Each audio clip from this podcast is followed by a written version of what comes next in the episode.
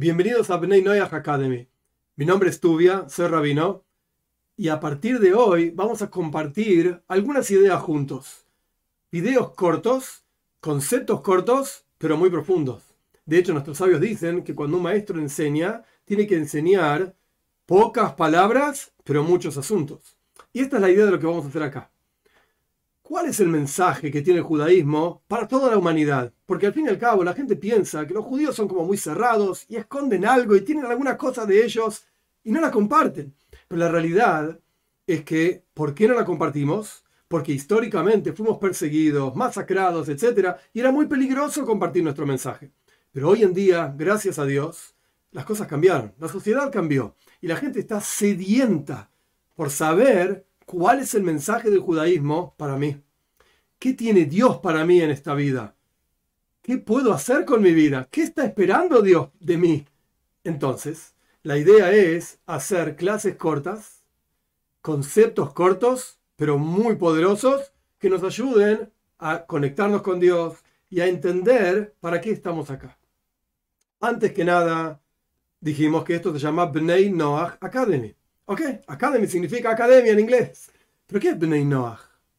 La palabra Bnei es una palabra en hebreo que significa hijos de. En este caso no se refiere hijos y no hijas. Se refiere en general, como es el plural en el, español, plural masculino se refiere a hombres y a mujeres también. Hijos de Noach. ¿Y qué es Noach? Noach es el nombre de un personaje en el texto que ya vamos a ir viendo de qué se trata este texto, que vamos a llamar por ahora Torah. Más adelante vamos a entender qué significa la Torah.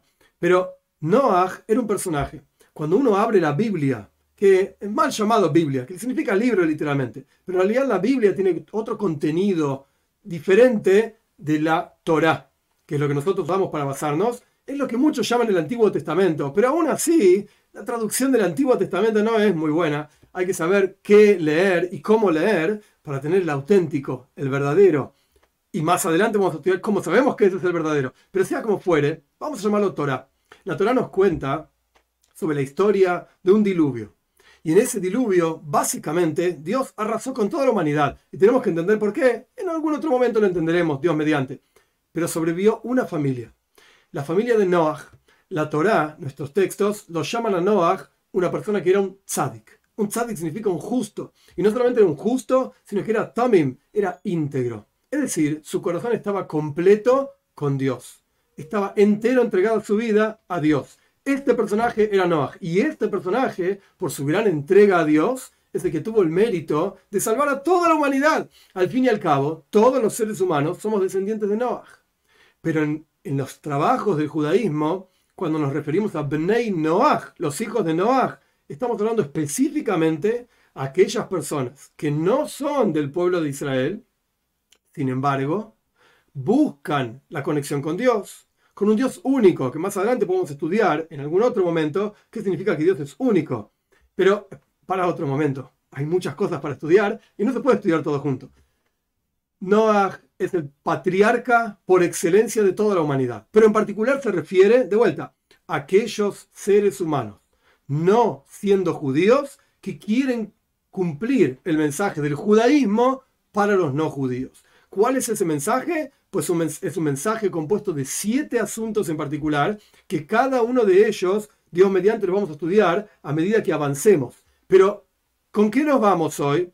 Lo más importante de hoy es lo siguiente. Todos los seres humanos descendemos del mismo lugar. Todos los seres humanos tenemos una conexión con Dios.